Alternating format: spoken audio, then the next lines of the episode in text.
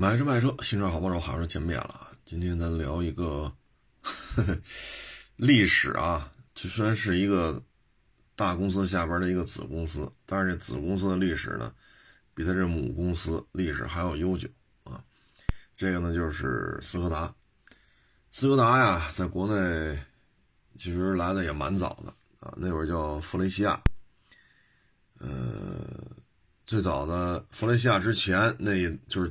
棱角更分明的那个呢，就是 Forman，斯柯达 Forman，然后是弗雷西亚，弗雷西亚的配色就花里胡哨的了啊，内饰也更时尚一些，包括在之后的什么欧亚，啊，这些东西在国内卖了一阵子啊，所以斯柯达在国内，咱不说之前了啊，咱就说，呃，改革开放之后吧，斯柯达在国内的时间还是比较早的。嗯，它有些车型啊，确实让国内挺开眼的啊。你比如那个斯柯达的叫法比亚，法比亚呢，当时在国内是有这个瓦罐的啊。就大家觉得，哎，这么小的车也能弄出这么一个玩意儿来吗？还挺有意思啊。那会儿跟它能抗衡的呀，只有那个赛欧 SRV 啊，嗯，还那叫什么来着？西耶纳。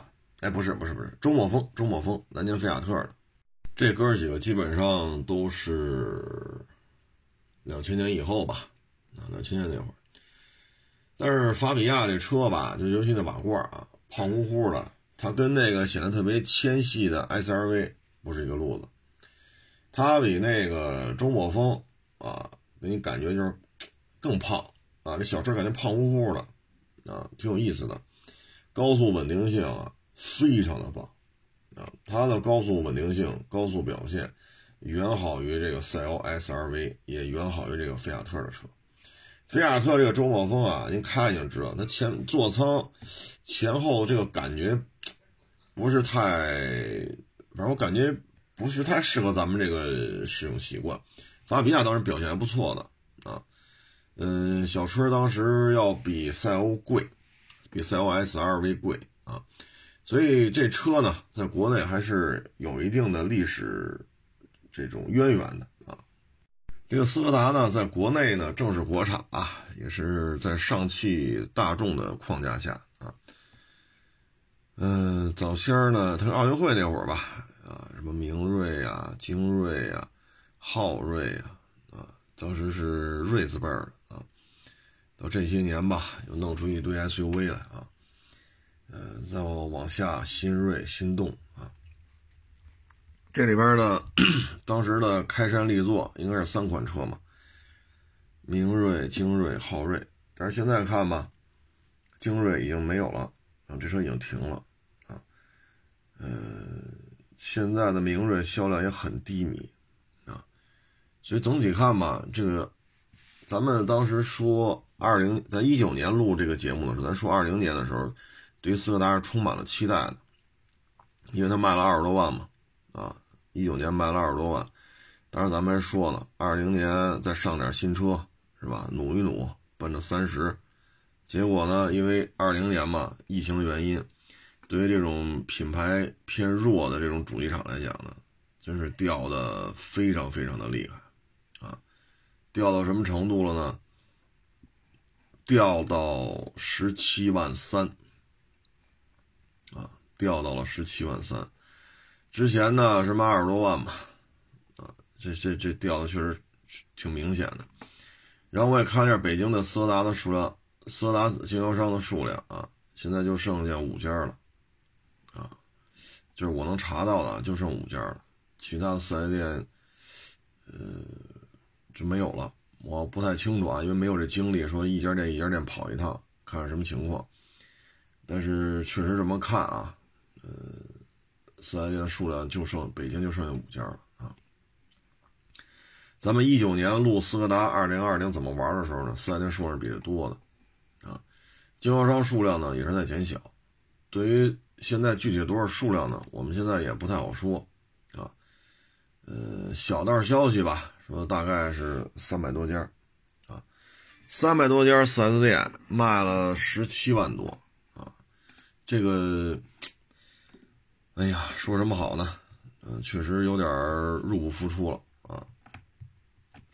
我们按三百五十家算吧，啊，每家店大概是卖个能卖个三四百台，啊，也就是说呢，一家店一天能卖一台车，啊，也就是说呢，一家店一一个月啊，大致呢是能卖个四五十台，啊，四十台吧，大概能卖四十多台啊。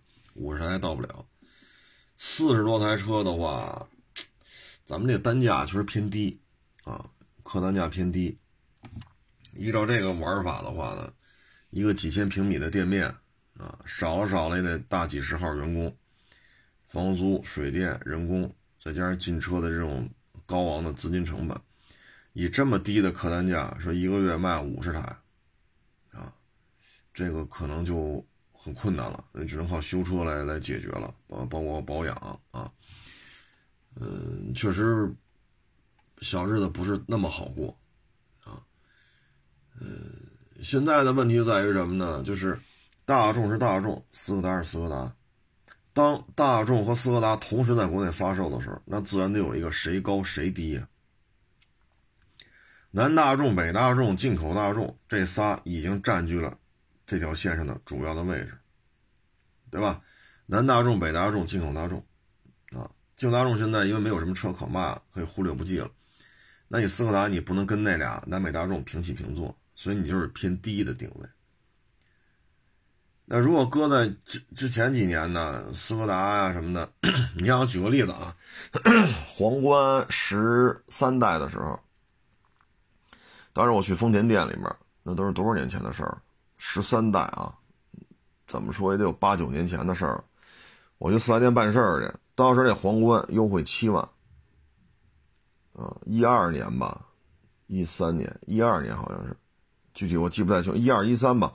当时皇冠是优惠七万的，而当时都是先后前后换代的这个全新迈腾和全新帕萨特，没有这个优惠。那会儿买一全新的迈腾或者全新的帕萨特，优惠个一两万。啊，两万多，皇冠优惠多少？七万，二点五六缸这个，啊，那你说你现在弄一个，比如一二年的帕萨特，一二年的迈腾，您开过来，那就是几万块钱了，这可给不上价了。但你弄个一二年、一三年的皇冠二点五，您开过来，哎呦，这价可高了去了，啊，这价可高了去了，啊，所以。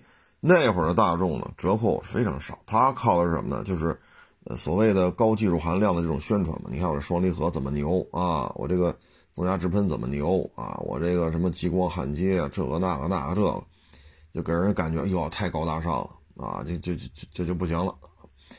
在那个时候，斯柯达还是比较好混的。为什么呢？你这个车优惠一两万，我这昊锐后来叫速派啊，我优惠过四五万、五六万。这都是可以的。一三年、一四年，我在四 S 店就看那个，当时叫速锐还是叫，呃，不是，昊锐还是速派，我忘了。上面放一个纸牌子嘛，纸牌子放在车顶上，特价六万，优惠六万。所以你通过这个是可以玩的，啊，我比他便宜，啊，他优惠两万，我优惠五万或者优惠四万，还能混。但是当人家啊。南大众、北大众为了销量拼了命的打折促销的时候，斯柯达就不好办了。啊，这就像别克和雪佛兰。啊，卡迪呢砸别克，别克砸雪佛兰，雪佛兰只能往地底下钻了。啊，斯柯达这个呢就没有办法。啊，本身南大众、北大众现在很多车型啊，不能说。所有的车就，基本上车型都是对标的，基本上啊，不能说所有吧。那如此庞大的一个产品线往下砸，你斯柯达就没法办了。你像精锐就死活就没法弄了，早早就停产了。因为 Polo 优惠也很大，但是 Polo 还卖不动，那他要砸这么低，你精锐怎么办？底盘一样，动力系统也没什么区别，配置还更低。然后你说 Polo 跟飞度、致炫比油耗、比加速、比储物空间，这好像 Polo 也不能说自己有多牛吧？它的优点在于高速稳定性，但是就以咱们现在买飞度、买致炫、买威驰、买风范的人来讲，我们就是上下班开，对吧？我可能开十公里，我得开半个小时，一个红绿灯得变三次灯，我才能开过去。你这种路段下，你说你高速稳定性好，我上哪儿体验去？所以 Polo 就已经被飞度和致炫弄得没有招架之力了。那你精锐可怎么办呢？啊，所以这种全线的这种溃败，应该可以用大众系在二零年可以用全线收缩来形容。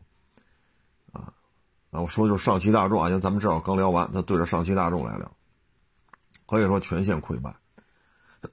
增加的有吗？有。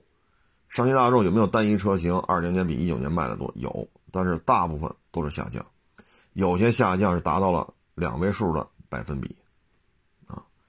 所以在这种迅速下沉的情况下，斯柯达就摁在地下摩擦了，啊，所以你看明锐过去啊月销一万没问题，但是现在明锐做不到了，啊，这个对于他来讲，明锐是战略车型啊。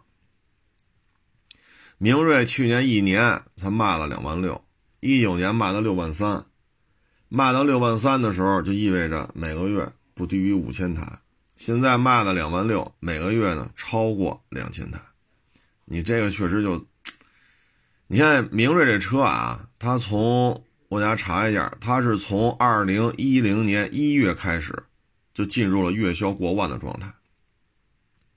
二零一零年一月啊，当然了，这期间是有一些是低于月销一万的，是有的啊。它第一个月销过万是二零一零年一月，也就是十一年前啊。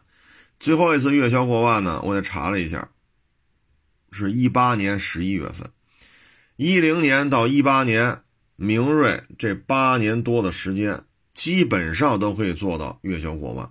当然，其中是有一些月份是不足一万的啊，但是大部分都在一万台以上，整整八到九年的时间。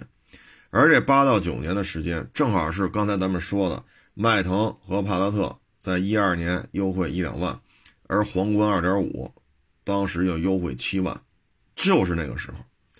当南北大众以这种双离合呀、增压直喷呀，我这先进，我这高科技啊，我这高级，这个那个，这个是吧？就弄得大家五迷三道的。在这个过程当中，斯柯达的日子很好过。而到了一八年，车市下行，经济啊，我我就不说那个话题了啊，就是说车市开始下行的时候，一八年之后，从一八年十一月份。最后一次月销过万，明锐再也没有突破月销一万的这个关口，而且是越来越低，越来越低，啊，进入二零年，因为疫情的原因啊，它已经从月销七八千迅速的降到了月销两三千，就疫情之后啊，为什么呢？就是因为二零年南大众拼了命的砸价，所以你看到没有？从明锐这台车的，这是对于斯柯达来讲，这是战略车型啊，最走量的。你通过它的表现，你能看出来中国汽车市场的大的这种变化啊。月销过万啊，八到九年的时间啊，当然再次重申啊，这期间有一些月份是不足一万的啊。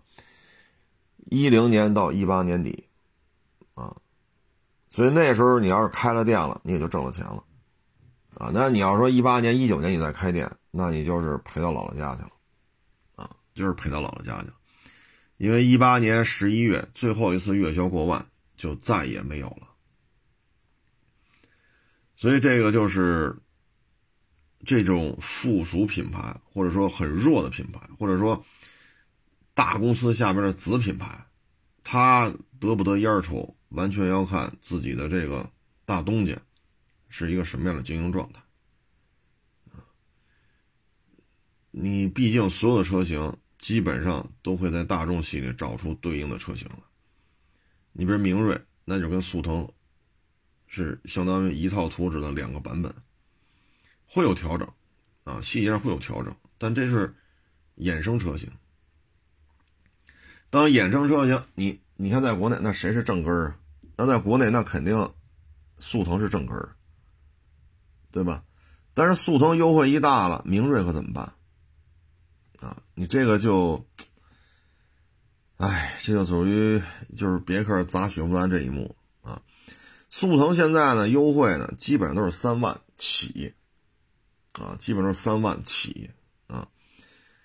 你这个价格一砸下来的话，这个就很不好办了啊。你比如速腾的这个车型啊。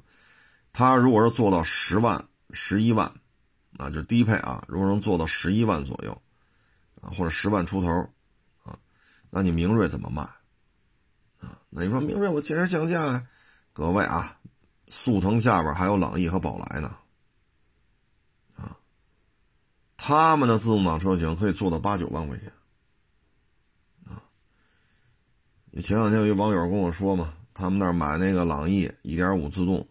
舒适啊，说赶上那店呀，就是春节前嘛，大特价啊，八万大啊，就提了一个，他觉得特超值，八幺八买飞度，他说我这个当然比那贵啊，贵了几千块钱，但没超过九万，我提一裸车，我这车大呀，哈哈反正各有各的玩法。他说现在恢复了，现在九万多啊，他说那会儿赶上了，为了冲这个二零二零年业绩。反正这种东西，哎呀，就是当朗逸普遍做到十万甚至九万多，甚至像这种甩货阶段，自动挡最低配给你甩到八万多，当然就那一个时间节点啊，甩到这个价位了，你明锐怎么卖？啊，各位，这仅仅是朗逸，它还有一宝来呢。所以对于明锐来讲，上面有速腾，有朗逸，有宝来，啊，他的日子很难过。宝来，啊，甩货折扣也是相当高的，啊，也是相当高的。所以，你对于明锐来讲呢，本身咱这代差咱就比宝来、朗逸高，啊，代差在这儿，但是混起来又怎么样？啊，哎，这事儿就很难办了，啊，真的是很难办了，啊，嗯，反正对于明锐来讲吧。这只能进一步砸价，啊！但是在中国车市当中，现在说比谁便宜谁就好混，不能这么聊了。那汉兰达还加价呢，那北京现代那全新胜达要款型款型新，要配置配置高，要个儿大人确实空间大，尺寸也大，折扣也高。那胜达为什么就卖不过汉兰达？那还八 AT 呢，对吗？人家有六座版。那为什么胜达就卖不过汉兰达？所以现在不是一个比便宜的时候了。那你说胜达一堆毛病嘛？你也不能这么说，人家也不是说天天坏，啊，质量也说得过去。你汉兰达就永远不坏吗？我卖了这么多二手汉兰达了，我也不能说这些车来的时候都是好的，我们也得修，有些车也得修。啊，小视频里介绍车源我们都说过，这车花了多少钱修，那车花了多少钱修，它也有啊。所以不是一个比便宜的时候，是现在大众这个品牌都下行了，就品牌含金量、品牌高度都开始往下掉，斯柯达就没有生存空间了啊！它主要的问题就在这儿啊。剩下的呢，再给大家再介绍一下吧。柯迪亚克，柯迪亚克一九年卖了四万辆，去年卖了一万七啊。哎，明锐呢，一九年卖六万三。去年卖两万六啊，这个叫科米克，一九年卖了五万二，去年卖了四万啊。这叫科洛克，一九年卖三万八，去年卖两万三啊。速派呢，一九年卖两万三，去年卖了八千多，这实在是太惨了啊！一个 B 级轿车。你一九年卖两万三千七，将将就往上努一努的话，虚报一点的话，月销两万台，啊两千台，然后年销两万四，啊，因为你两万三千七嘛。但是你到了去年八千三，这个销量就没法看了，这就说明市场已经抛弃这款车了，啊。剩下的就是新新锐，新锐一九年四万八，去年两万九。心动呢，一九年七千四，去年五千一，啊，不认，说白就是不认，啊，嗯，桑塔纳都出现暴跌，啊，二十多万掉到十几万，那你新锐从四万八掉到两万九，我觉得这就不容易了，啊，不容易了，因为你毕竟四万八掉到两万九，啊，这还月销啊，月销还能过两千。现在主要的问题就是什么呢？桑塔纳给的折扣也是特别的高，这就没法弄了，啊，真是没法弄了。哎，所以这个便宜，你上边那个更便宜，你说咱们这怎么弄啊？自动挡的桑塔纳呢，甩货价吧，最低配啊，六万小几，啊，六万小几。桑塔纳要卖到这个份上了，你说咱们这怎么弄？所以这个就是一个砸一个，啊，嗯，认倒霉呗。对于斯柯达来讲呢，其实它原来呢是有自己的这种玩法啊，但是现在吧，因为你的车型已经全部大众化了。你比如说原来的，他说那个斯柯达 Forman，斯柯达弗雷西亚。那个时候还是斯柯达自己倒腾的车，但是你从法比亚开始，从欧亚开始，啊，这些车就是一水的大众车了。只不过你做这个二次开发，啊，这个你比如说明锐跟速腾，那后风挡不一样吧？速腾都是后备箱盖是后备箱盖，后风挡是后风挡，明锐后备箱盖后风挡是一体的，裤衩一掀，全起来了。你能做的就是在这种层面上。倒腾倒腾，啊，所以你现在已经没有办法了，就是你已经没有自己的东西了。大众有什么你就弄什么，而且还不是所有大众车你都能弄，只能给你什么你弄什么，啊，所以你在这种情况之下就非常的被动了，嗯，你比如说，你像别克和雪佛兰，别克呢？后期在国内呢，把这个低端车型就甩给雪佛兰了。你比如说原来那赛欧，现在没有了，那赛欧，别克是没有了，啊，包括后来又卖了一阵子那样的赛欧，赛欧不是那 SRV 那一代了，是三厢车啊，自动挡是 AMT 的那个，这些车别克是没有的，他是把大是把别克的入门级给清空了，给的雪佛兰。但是没办法，现在弄的英朗八万多，自动挡还是个豪华，所以雪佛兰没辙了。雪佛兰也把赛欧也给停了，啊！但是你看大众没有，没有给斯柯达留一个低端的生存空间。你比如说 Polo，现在就是有 Polo 没精锐，你比如说这个桑塔纳和这个新锐。所以就是你现在就这种情况，你说让上汽大众你把桑塔纳停了吧，你给斯柯达点生存空间，这上汽大众能干吗？我没它，我这销量掉的更更难看了。我这好歹有十几万辆，桑塔纳好歹有十几万辆，挣不挣钱的放一边，基数让我这集团销售基数能上一个档次，十几万辆这不是小数啊，每个月都得超过一万台。所以大众没有给你留低端的生存空间，它还不如别克对雪佛兰呢。所以斯柯达就真的是没有什么出路，啊，真是没有什么出路，很惨呐，啊。这个新锐这车呢，是一三年二月份，一三年二月份开始卖，最高的时候呢，基本就是八千台。这台车存在这些年啊。月销过八千的，我查了一下，大致就三个月，啊，三个月到四个月吧，是月销过八千，剩下的基本就是几千台，啊，也可能上汽大众看了，说您就这，就这两下子，您月销八千，这些年来就三到四个月实现了八千台以上的销量，我真把桑塔纳停了，你也扛不动。所以现在呢，斯柯达就是什么？我要做廉价车，好像你还没有大众便宜，因为大众已经很便宜了，突破了消费者对于大众的固有认知。这么便宜，之后这么高，哎呦喂，就是它了。所以，当大众突破了大家对于它固往固固往的这种价格高的这种认知，来店里边一报价，下一跟头，直接刷卡买单了，你斯柯达做廉价车怎么做？咱说句难听点的话啊，大众都开始做廉价车了，斯柯达做什么去？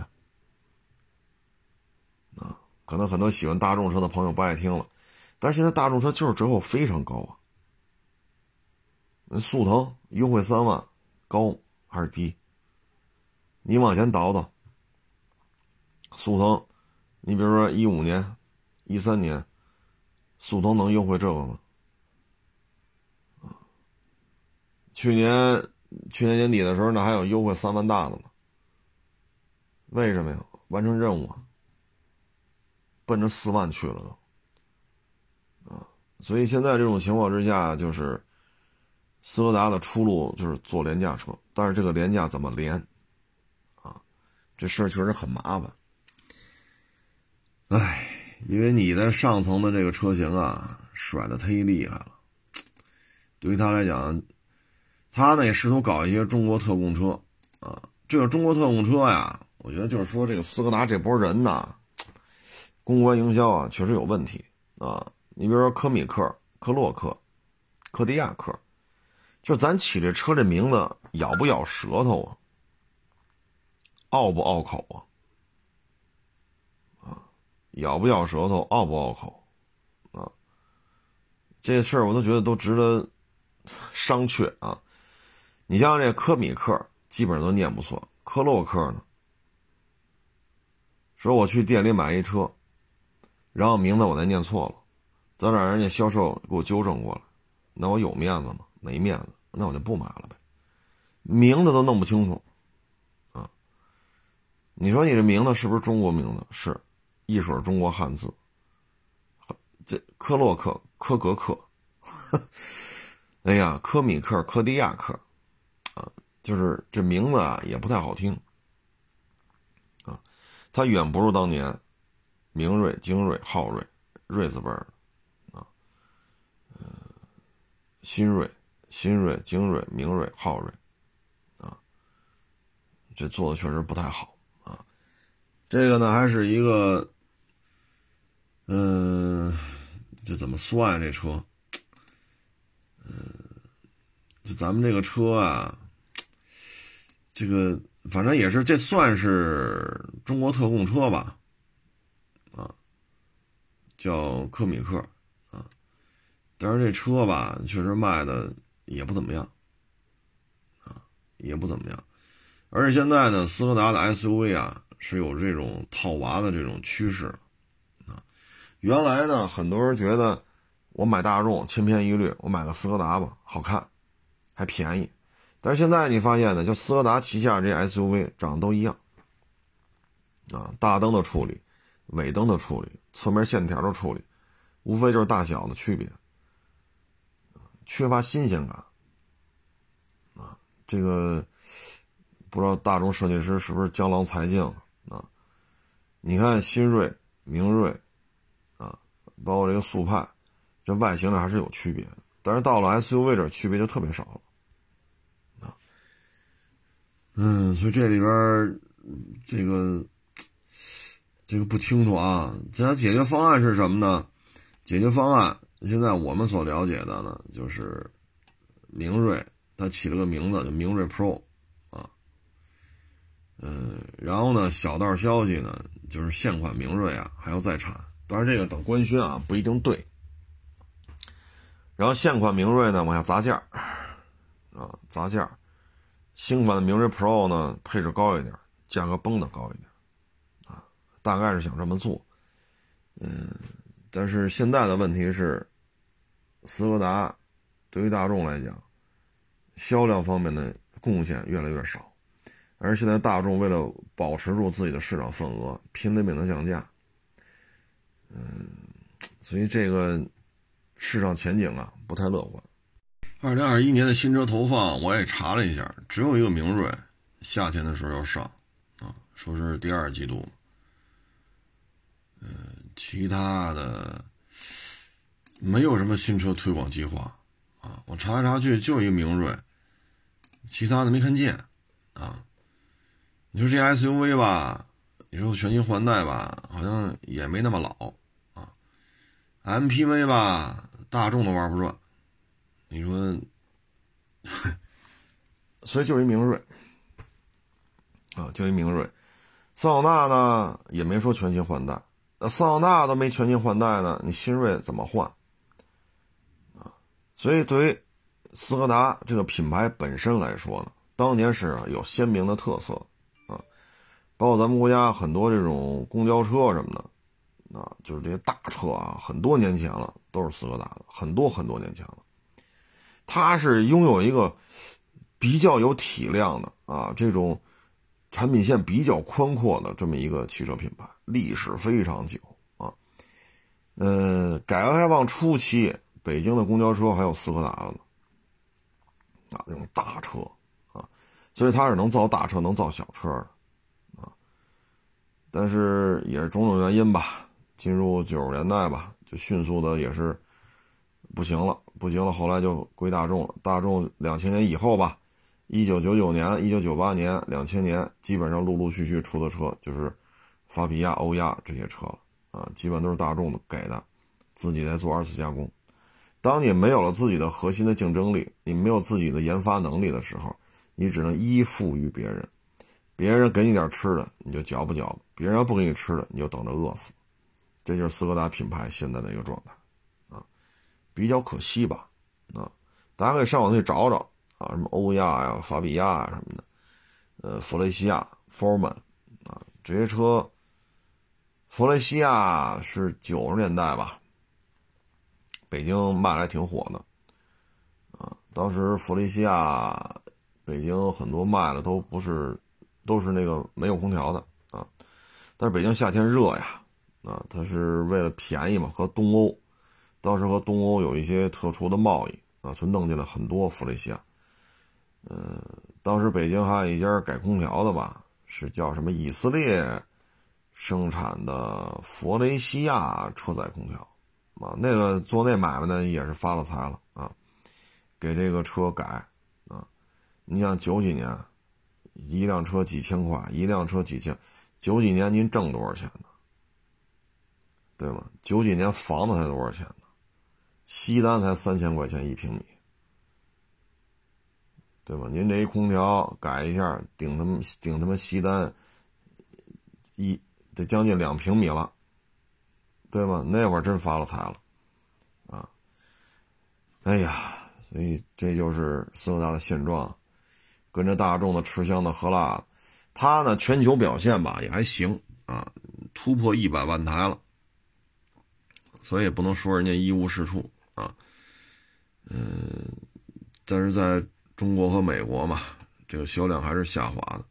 二零二零年，斯柯达全球卖了一百零四千八百辆，呃，一百万后边零一个四千八啊。第一大市场呢就是中国，下降了百分之三十八点七。德国呢是第二大市场，下降了百分之十五点四。捷克呢下降了百分之十一点六。所以它前三大市场嘛，中国、德国啊。呃，都不行，全线下降啊，下降比较厉害啊。哎呀，这怎么弄啊？他也愿意做出一些尝试。你譬如说，科米克、柯迪亚克 GT 这两款车是中国特供的啊，嗯，那市场表现也不好啊。柯迪亚克 GT 我都没查着这车的销量，嗯。玩这种所谓的性能版啊，或者说类似于叉六那种那种车型啊，它是需要你有品牌含金量的。你比如说讴歌 ZD Z ZD 叉吧，啊，ZDX 呢，这车我也长时间的开过啊，外形呢就跟叉六一样，但是整个玻璃顶连后边后边那风挡几乎就是全玻璃顶的，外形相当的独特啊。确实非常有自己的感觉啊！咱这车呢，大几十万，小一百，啊，你跟叉六卖的一个价位，你讴歌撑不起来呀，就 ZD 叉早就没有了，啊，但是叉六到今儿还在卖，而且因为叉六的存在，你像现在哈佛啊、长安呀什么的，吉利也照着这学啊，然后奔驰、奥迪也照着学啊，都出这种溜背式的跨界 SUV 啊。看上半截像一个 GT 跑车，看下半截是一 SUV，合在一块溜背式 SUV。但这事儿也只有宝马这样的品牌才能干的，所以人为形成了叉四系列、叉六系列，然后奔驰、奥迪也跟着学。可是这需要品牌含金，讴歌 ZDX 就是一个失败案例，本田歌诗图也是一个失败案例，啊，所以对于斯柯达这种，你还不如本田呢，你也不如大众，为什么？大众给你定位就是廉价车，而现在在国内，大众、本田、丰田、尼桑，这是一条线上的。所以你跟本田哦，歌之图，你看本田歌之图怎么着了？完犊子，那你也要这么干，那只能更完犊子，啊！所以这个很多车型吧，弄来弄去，就发现廉价车给你的空间就非常非常的狭小了。这就是为什么自主品牌拼了命的往上走，一定要突破十万元的关口，一定要突破二十元的关口。为什么？就是你往下做死路一条，安全碰撞要求越来越高，尾气排放要求越来越高。消费者对质量的要求、配置的要求越来越高，而成本、房租、水电、人工也是越来越高。而消费者对你的定位就是廉价车，那你就活不下去了。所以，就为什么自主品牌拼了命要突破十万元，现在要突破二十万元，就是因为这个。所以，对于定位于廉价车的斯柯达，面对大本家、大众的疯狂降价，它是很难在国内混的，很困难。我记得一年之前吧，啊，差不多，去年，去年复工复产的时候吧，四月份，斯柯达呢曾经有一个宣传的口号啊，就是我们不做便宜的大众，斯柯达要在国内进行复兴，但是真的是很困难。大众呢旗下啊，斯柯达已经连续七年。月销过百万了，但是呢，它却是在下降的过程当中，啊，就这个，我觉得主要问题就是在国内，啊，他自己的心气儿很高，我是百年老店，我被大众收购，他好像是九十年代初吧，九十年代初，啊，当欧洲，啊，就某个巨型国家库嚓散了，散了之后，这边东欧也受到影响。也迅速就维持不下去，这个当时在那个体系内的各个国家之间的分工，啊，在九十年代初就经营不下去了，就被大众收购了。但是那时候弗雷西亚还是在国内还是在卖啊。经过一段整合之后，等他弗雷西亚之后，再次来到国内的就是法比亚，自己心气儿还是比较高的。我不愿意做一个廉价车，我愿意做一个，嗯。就是中档品牌的这么一个欧洲汽车啊，但实际上现在做不起来。斯柯达呢，这个企业的利润率还是比较高，因为它研发成本呢，基本上就是大众有什么给我的，我就拿过来改吧改吧就卖，所以它研发成本并没有那么高。你至于说碰撞啊、尾气呀，他在这方面不需要操太多的心，大众干完了，他拿过来用就完了。所以在这种情况之下呢，它利润率还是比较高。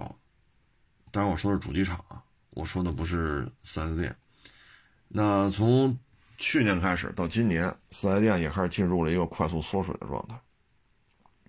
主要就是2020年这个疫情，再加上中保研，啊，再加上南大众、北大众，南大众也开始有 SUV 了，啊，然后互相砸价，哎呀，弄得确实种种不利因素吧，都赶上了。这一下就让斯柯达跌入谷底，说二零二一年能不能做得更好点呢？嗯，我就看吧。如果这个双车战略啊，嗯，低端就是高低搭配嘛，低端呢就是现款明锐，高端呢是明锐 Pro。如果是这样的话，那还得看啊。嗯，还有网友还给我发一微信呢，他说：“你说花冠为什么不留下来呢？花冠还是那套东西。”啊，然后你改成六 AT，还是那个那套东西，改成六 AT，升级成国六 B，肯定卖的特别的好。为什么呢？皮实耐用，保值率特别的高啊。你四 AT 都很省油，换成六 AT 更省油。然后底盘老花冠的离地间隙，我跟你说吧，CRV 都不敢跟它比，所以老花冠对于中国这种道路的适应能力是高于 CRV 的，啊，您可以量量去，花冠的离地间隙是要比老 CRV 高，啊，现款 1.5T 的不知道啊，就是之前的2.0、2.4的离地间隙还没花冠高呢。有时候我花冠上 6AT，现在如果卖个七万来块钱，因为停产的时候最后一次就最后一批。我跟一哥们去提的车嘛，自动挡带天窗，一点六花冠，八万零八百，啊，八万零八百裸车价。那你现在了，这车如果还卖到八万，啊，升级为六 AT，我觉得这车横扫千军。但是，明锐玩高低搭配的话够呛，啊，够呛，保值率保值率也不高，销量销量也不高，啊，知名度知名度也不高。啊你不像花冠，保值率高，知名度高，啊，当年的销量也不错。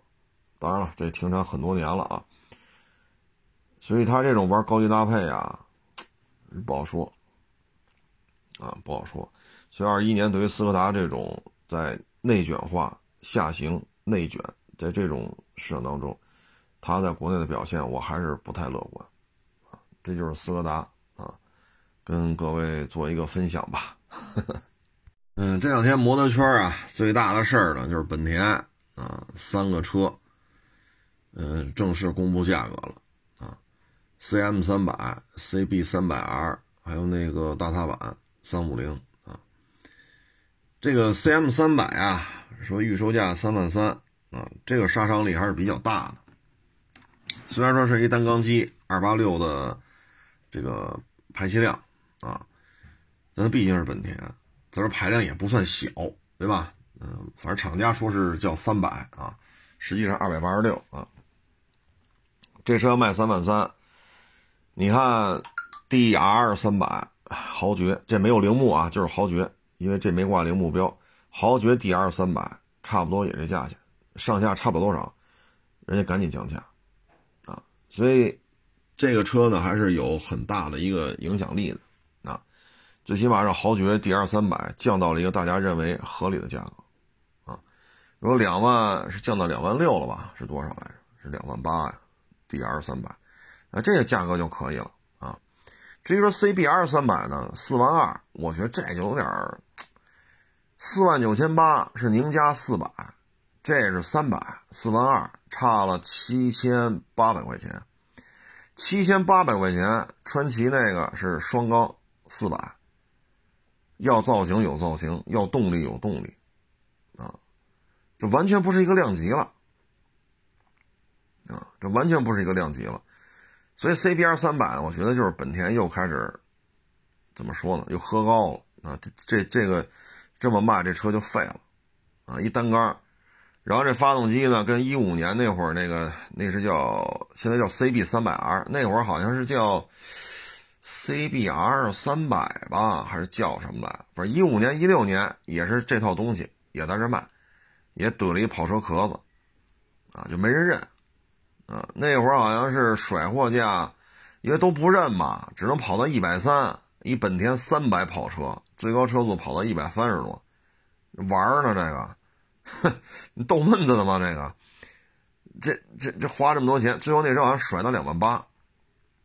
我忘了那会儿叫 CBR 三百还是叫，反正现在这个叫 CB 三百 R 了啊，四万二，我觉得是太贵了，两万八甩货价，然后评价也特别低，因为动力啊实在是太低了，啊，一个全包壳子的本田三百，干到一百三十多极速就到头了，这个真是也没谁了啊，这么大排量这种跑车壳子能跑这么慢呢？好像也没有竞争对手啊，因为对手都比他跑得快啊，最后甩到两万八。现在你过了六年吧，一五年、二一年六年的时间，改吧改吧又推出来了，卖了四万二，这不是疯了吗？这价格。所以我觉得本田这个呀，你看它定价嘛，三万三、四万二、五万三，他这意思就是三四五这三个价位我都得有车。但是像 CBR 三百这车，我觉得。四万二，哎呀，现在大家是不是觉得 D L 三百特别香啊？双缸水冷三百，这动力是吧？最起码它是俩缸嘛啊，这这确实确实是。但是现在我也不玩摩托了，我就一直就期待着啊，我看有没有这摩托车自媒体把这 D R 三百拉出来，跟这 C B 三百 R 比一比啊，加速啊，极速啊啊，看一下。反正依照三 C B 三百 R 一单缸四万二这定价，我觉得这台车死路一条啊。至于大踏板呢，卖五万三，哎呀，这个就得看台资了。啊，来自于咱们台湾省的这些摩托车主机厂的大踏板，就看他们在国内怎么运作了。因为能把这个就是本田大踏板站在一块儿比划比划的啊，可能你我们现在自主品牌这一块还是弱一点，还是得看啊台湾省的这几家能不能比划比划。但是目前看吧，五万多块钱买一三五零，我个人感觉是。哼，反正喜欢就买呗啊，嗯，我觉得这个呢就得看这 CB 四百叉了。CB 四百叉是水冷双缸四百，是 ADV 啊，就是远观吧，像一个越野车啊；近看吧，这个就是一个多功能车吧啊，呃，叫 ADV 啊。这车呢，小道消息呢，有时候卖四万二的，有时候卖四万三的，有时候卖四万五的。如果这车呀，四百双缸 ADV。卖个四万五以下还是可以的，啊，所以本田这中排量吧，看这头仨车这定价呀，我觉得也就是 CM 三百，还有点杀伤力，啊，还是有一点杀伤力的，但是呢，也得看，啊，也得看春风啊、钱江啊、宗申呀、龙鑫呀、豪爵呀，也得看他们怎么应对啊。所以本田这个中排量吧，我觉得就是 CM 三百是。让我们尝到了甜头，这甜头并不是本田，这甜头是在豪爵那儿，尤其是底它这个双缸，啊，双缸系列全系降价，啊，嗯，所以本田我觉得这一次中排量这个营销计划，目前看这三款车，喜忧参半吧，自主品牌可能今年还有 厚积薄发的这种这种空间啊。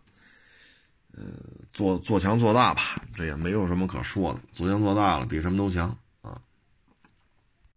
昨天吧，好像是一网友给我发微信啊，说是奔驰 C 六三啊，说是也要上 2.0T 了啊，说给我节目提供一个素材啊，嗯，谢谢谢谢啊！但是看完之后，有手机太多，再找找不着那网友了啊，说声谢谢啊。这个对于奔驰来讲呢。当奔驰大 G 开始上 2.0T，啊，奔驰 E 开始上 1.5T 的时候呢，嗯，我们只能说八缸的 C63 不会再生产了，啊，就是这种6.3排量，啊，八个气缸的，啊，这个只能是二手车市场去转转。啊，说错了，6.2，6.2，说错。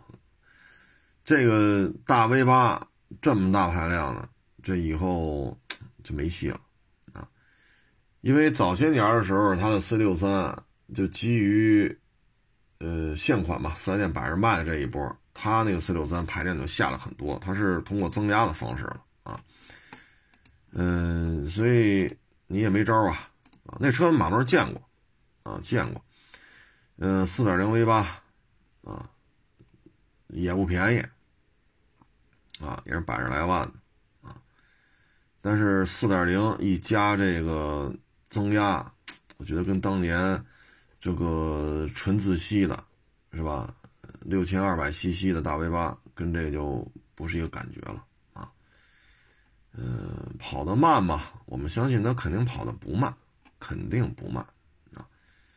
嗯，但是这种感觉没有，就好比开猛禽似的，六点二的和三点五的啊，猛禽都有，猛禽都装过。那你六点二的纯自吸，你现在三点五的就是增压，啊，开的感觉呢确实不一样，啊，当然了，随着科技的进步嘛，动力会越来越强，油耗会越来越低，啊，嗯，如果你怀念的话呢，只能去买二手的了，但是因为年份的原因嘛，一五款吧，好像是一五款啊，一五款就没有这个六点六点二的了，一五款好像就是四点零的了。所以你现在买的话，最后一批就按一五年吧，到现在也六年了，啊，这么大排气量，嗯，反正别坏，一坏了修起来相当的昂贵啊。是叫 C 级，没错，它有个 C，但是呢是 AMG 的，啊，叫 C 六三，啊，排气量很大，六点二，啊，这个维修费用，反正你你要觉得养一奔驰 C。啊，养一宝马三你都觉着修着贵，你就别弄了啊！六年起步了，这个 C 六三，六点二排量的，车龄都六年了。你要买个零九一零的，那就更老了啊！随便一修，相当的昂贵！这就是大势所趋嘛。所以咱们一九年的时候节目当中就聊嘛，啊，说宝马七幺六指指日可待。后来又说宝马七幺五的啊，因为七幺六是四缸。不省油，得上七幺五三缸的，这都成段子了啊！一九年那会儿这就成段子了啊！拿这个一点六四缸和一点五三缸跟这逗闷子啊，来回逗着玩但是照这趋势下去，明年吧，二二年全新一代七系就会正式亮相啊。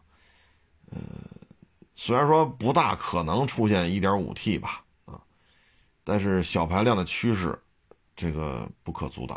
啊包括陆巡这个啊，陆巡本身可能以后就没有五点七 V 八了，但是看雷克萨斯又注册了一个 LS 六百，说是有 V 八，嗯，具体咱就看吧。反正汽油车转电动车就是大势所趋啊，呃，你包括很多国家、很多主机厂都宣布了，可能未来十五年呀、未来二十年呀，汽油车不让生产了，或者说就放弃生产汽油车了啊。呃，这是大势所趋啊，不是说就咱们国家跟这倒腾这个。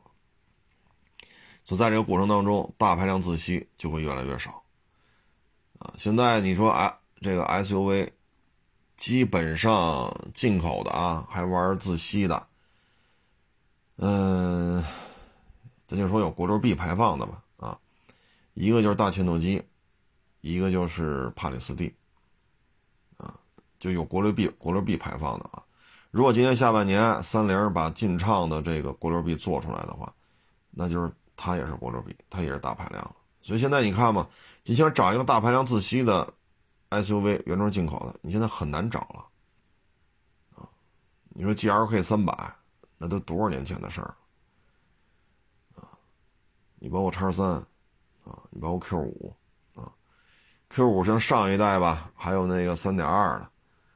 啊 G L K 呢是有三点零的，还有三点五的，啊，等等等等吧。现在这个基本上就是一点五 T、二点零 T 了，先别说自吸还是增压啊，就是一点五 T、二点零 T 了，啊，再往上都很困难了，除非一些高性能版本，比如说 G L C 那个啊八缸 A M G 的，剩下的基本上不论自吸、增压这个那个了。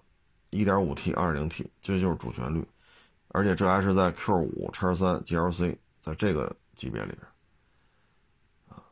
他们这些车再换代，不排除降到一点五 T，啊，不排除这种可能性啊。你像 A 四三系和奔驰 C，啊，A 四出过一点四 T，三系出过三幺六、三幺五，但是尾标呢，一点五改成三幺八。一点六呢就叫三幺六，奔 C 呢是推一点五，啊，所以你看看这豪华车已经开始弄成这样，所以 C 六三我觉得这么卖啊，买个二点零 T 也正常，大势所趋，骂大街也没用，啊，骂大街也没用，他就这么干，你也没得选。你看一点五 T 的奔驰 E 是不是卖的也挺好哼 人家真金白银花了好几十万买了，人都没骂大街，你说咱也没买，咱跟这骂大街，你说有意思吗？对吧大势所趋啊！不过像我这一代人吧，啊，这大排量的车也算是开过几辆，啊，还算是时不时的，因为工作就是这个嘛，时不时就就体验一下这些车型的这个这个状态啊，嗯，可能再有十年啊，找一个二点零以上的自吸车都费劲了啊！十年以后，可能二点零以上的自吸的汽油机的这种小客车，可能都是稀罕物。就按照现在这国一、国二的这个车型的这个待遇，再过十年，可能国四都够呛。到了国五时代，二点零以上的自吸车就很少了。那会儿要收一个，也许啊，收个二点四排量的 CRV，是不是都得拍个照留个念了？哎呀，我们也算见证了时代的发展啊，呃。也算是见证了吧，啊，小的时候呢，八几年、九几年，车的排量是越做越大，啊，各个主机厂说为了证明自己是豪华车，必须上十二缸。现在呢，为了节能减排，啊，C 六三都出二点零了，所以我们也算是见证了，当然那会儿买不起啊，别说十二缸了，汽车都买不起啊，就见证了各个主机厂为了跟说证明我是豪门，我要出十二缸。八十年代、九十年代，到现在呢，呵呵哎，这就是事物的发展规律啊。小的时候呢，嫌没有大；大的时候呢，就觉得没有小的啊。行了，这个咱也不多聊了啊。谢谢大家支持，谢谢捧场，欢迎关注我新浪微博“海阔试车手”微账号“海阔试车”。